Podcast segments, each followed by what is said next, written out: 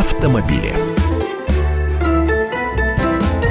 15.32 в российской столице. На нашей платной эфирной парковке остановился Андрей Гречаник. Сейчас он заплатит за 11 минут, так сказать, парковки э, и, и приступит к разговору. Андрей, добрый день. Всех приветствую. У нас здесь удачная парковка. В отличие от столичной у нас не предоплата, а постоплата. Э, так что всегда с радостью сюда прихожу и с интересом общаюсь с нашими радиослушателями. Сегодняшняя тема летняя, сезонная, э, к сожалению, печальная такая сезонность. Вот э, лето это традиционный м, период роста детского дорожного травматизма. То есть мы сейчас не поддерживаем ГИБДД в, их добрых начинаниях э, и не занимаемся пропагандой безопасного вождения, хотя надо бы, э, но тема действительно проблемная потому что ну, это то же самое. Вот э, очень часто спрашивают, а почему вдруг летом? Да, да все здесь понятно. Здесь точно такая же сезонность прослеживается, как, например, и в э, сезонности вирусных заболеваний или в сезонности лесных пожаров, например. А если применительно к автомобилизму говорить, то и о периодах днях жестянщика, так называемых. То есть здесь то же самое. Если в течение учебного года э, дети, а чаще всего это школьники, они находятся в школах и меньше гуляют, меньше ездят, меньше их возят на автомобилях, то в течение летнего сезона они находятся на каникулах, они играют на улице, во дворах, они катаются на велосипедах, их чаще возят э, в лагеря к бабушкам на даче. То есть дети активнее становятся участниками дорожного движения в том или ином виде, как э, пешеходы или как пассажиры или как велосипедисты и так далее, и, соответственно, чаще попадают в аварии. В связи с этим вот несколько наблюдений моих, и я приглашу к дискуссии радиослушателей, наверное, Антон, поговорим просто вот кто считает, э, какие моменты являются наиболее опасными для безопасности, вот э, для, вернее, более рискованными для безопасности детей на дорогах. Я вот обратил внимание, поездил в последнее время по России достаточно много. Во дворах российских городов люди гоняют на машинах как сумасшедшие – ну это жесть какая-то, как будто они гонки устраивают. То есть в Москве зачастую это просто не получается сделать, потому что у нас слишком много машин, а бордюры сделаны и вообще дворы оборудованы так, что ты по газонам там не погоняешь, если только внедорожник, то они залезают на бордюры, но тоже они не гоняют по ним э, с громадной скоростью. А в российских городах, где может быть вот эта вот дворовая инфраструктура похуже, вернее, не может быть и она похуже, где нет такого чистого разде разделение, вот, вот этот водораздел между газоном и асфальтовой частью двора, он проходит не так резко, где, он принципе, не так заметен. За... То есть, где встал человек, там и, э, там и припарковался. Давай говорить так, в, в российских городах, где, в принципе, правила парковки, знаешь, э, строгость правил э, компенсируется необязательностью их исполнения и отсутствием практически полным контроля за соблюдением этих правил. А я бы еще сказал, за отсутствием бордюров, то есть бордюрные камни камни э, либо низкие, либо отсутствуют, то есть машины расползаются по, по дворам хаотично, остаются вот эти широкие асфальтовые, пусть с плохим, но все-таки асфальтом проезды, и по ним гоняют на невероятных скоростях автомобилисты. Ну, это жесть какая-то, но вот другим словом не назовешь. А в это время дети, они же катаются на велосипедах, они на, пытаются там на скейтбордах по этому плохому асфальту кататься, там на роликах как-то ползать. Э, они бегают, в конце концов, в мячик играют. И, ну, человек не может затормозить, когда он гонит по двору э, на такой скорости. Ребята, не гоняйте во дворах. Вот мое просто предостережение. Итак, Просьба. значит, э, от несоблюдения правила при езде в жилых массивах Uh, это, это одна, так сказать, вот... Uh, одна составляющая. Одна составляющая да, вот этой статистики. А какую, какой, uh, какое место считаете слабым вы 8 800 200 ровно 9702, за счет чего у нас летом пополняется статистика детского травматизма. Позвоните, расскажите об этом. И еще вопрос. А, я знаю, что в преддверии летнего сезона вот здесь уже не только в Москве, здесь уже в каждом российском регионе проводятся встречи школьников с сотрудниками ГИБДД, потому что у них просто э, в обязанностях написано встречаться со школьниками, проводить пресловутые вот э, часы, на которых рассказывать о том, как себя вести, а как себя не вести на дорогах. А это, это у нас получается тогда что, не работает, что ли?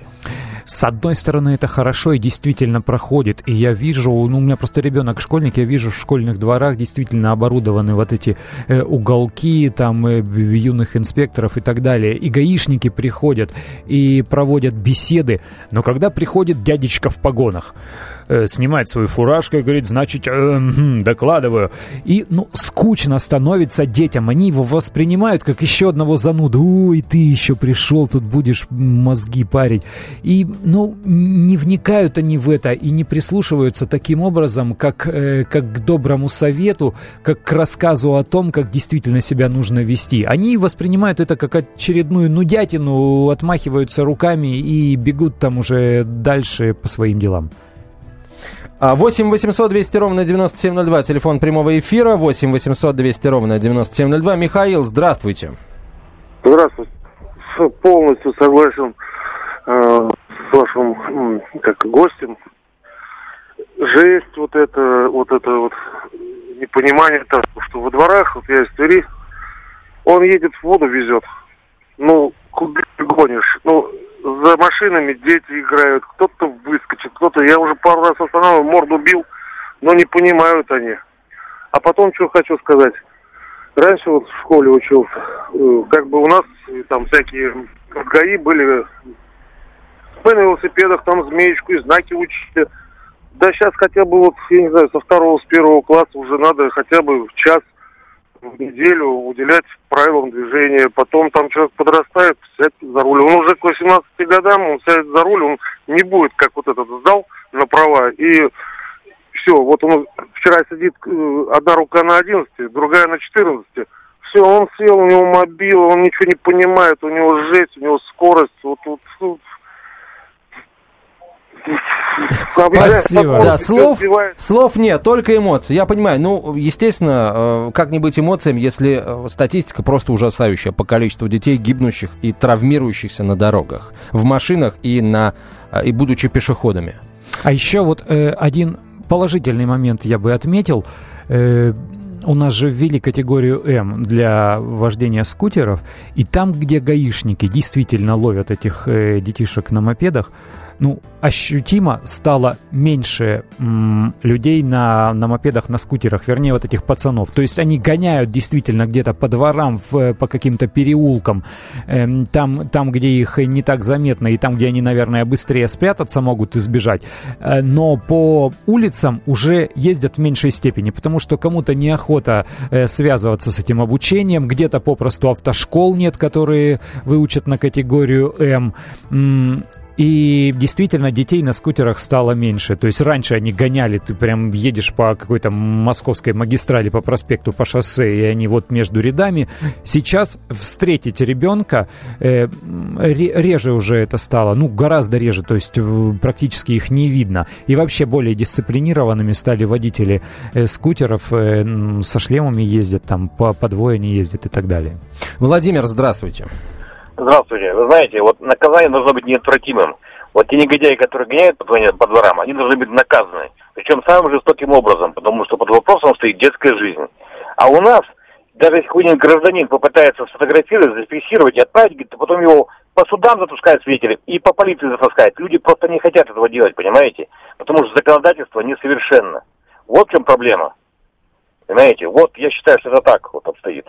Спасибо, спасибо большое. Андрей, а нет ли э, разговоров каких-то о том, чтобы вот этот вот формат взаимодействия э, школы и ГИБДД перевести ну, на какой-то качественно более э, высокий уровень, чтобы готовить, э, скажем, сотрудников ГИБДД с педагогическим образованием, чтобы они не делали так, как вот ты сейчас э, показал, да, снял фуражку и отчитался перед детьми, а, а делали так, чтобы это было интересно э, и не воспринималось как, как ты сказал, нудятина. Ты знаешь, у нас достаточно сложно еще среди инспекторов ГИБДД найти людей, которые бы могли быть экзаменаторами при приеме экзаменов э, на права, а те, кто еще и с детьми мог бы успешно работать, с этим вообще большая сложность. Я бы сказал, еще и образовательные учреждения не идут навстречу, то есть как только начинают, э, начинаются разговоры о каких-то дополнительных курсах, предметах, э, они говорят, у нас, у нас дети и так загружены, у нас, знаете, какое-то количество часов, у нас кто-то где-то и по субботам учится, и по 6 уроков в день, а тут мы еще введем один урок, ну не нужно бы перегружать. И в результате, а получается у нас алгебра и начало анализа, они обязательны и всем нужны, а если ребенок, не дай бог, попадет в аварию, после которой он не выживет, какая там кому алгебра будет нужна уже? Абсолютно, абсолютно верно. Андрей Гречаник, автомобильный обозреватель радио «Комсомольская правда» и газеты «Комсомольская правда» и сайта «Комсомольская правда» kp.ру был в нашей студии. Через четверть часа поприветствуем Георгия Бофта. Оставайтесь с нами. Темы, о которых говорят. Небанальные точки зрения, мнения и факты. А еще хорошая провокация. Губин Live. Каждый вторник, четверг и пятницу после шести вечера по московскому времени. На радио «Комсомольская правда».